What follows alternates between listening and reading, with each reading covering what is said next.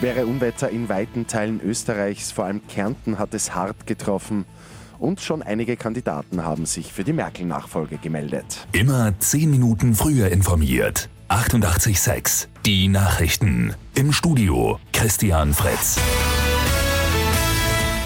Kärnten hat es wirklich hart getroffen. Die Geil, die Drau und die Möll sind durch die Regenmassen über die Ufer getreten. Dazu kommt noch ein starker Föhnsturm. Bäume sind umgestürzt, Straßen sind gesperrt. Das Lesachtal ist komplett von der Außenwelt abgeschnitten. Stromausfälle, vor allem durch den Sturm und den Dauerregen, gibt es aber auch in Osttirol und Salzburg.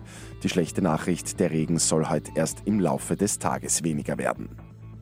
Schwere Unwetter gibt es auch in weiten Teilen Italiens und auch dort gibt es schlimme Folgen. Schon sieben Menschen wurden dort von Bäumen erschlagen. Venedig steht unter Wasser, der Markusplatz musste evakuiert werden.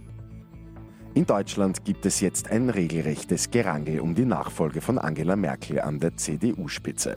Angemeldet haben sich etwa Generalsekretärin Annegret Kramp-Karrenbauer oder der deutsche Gesundheitsminister Jens Spahn. Antreten will auch Friedrich Merz, ein alter politischer Feind Merkels.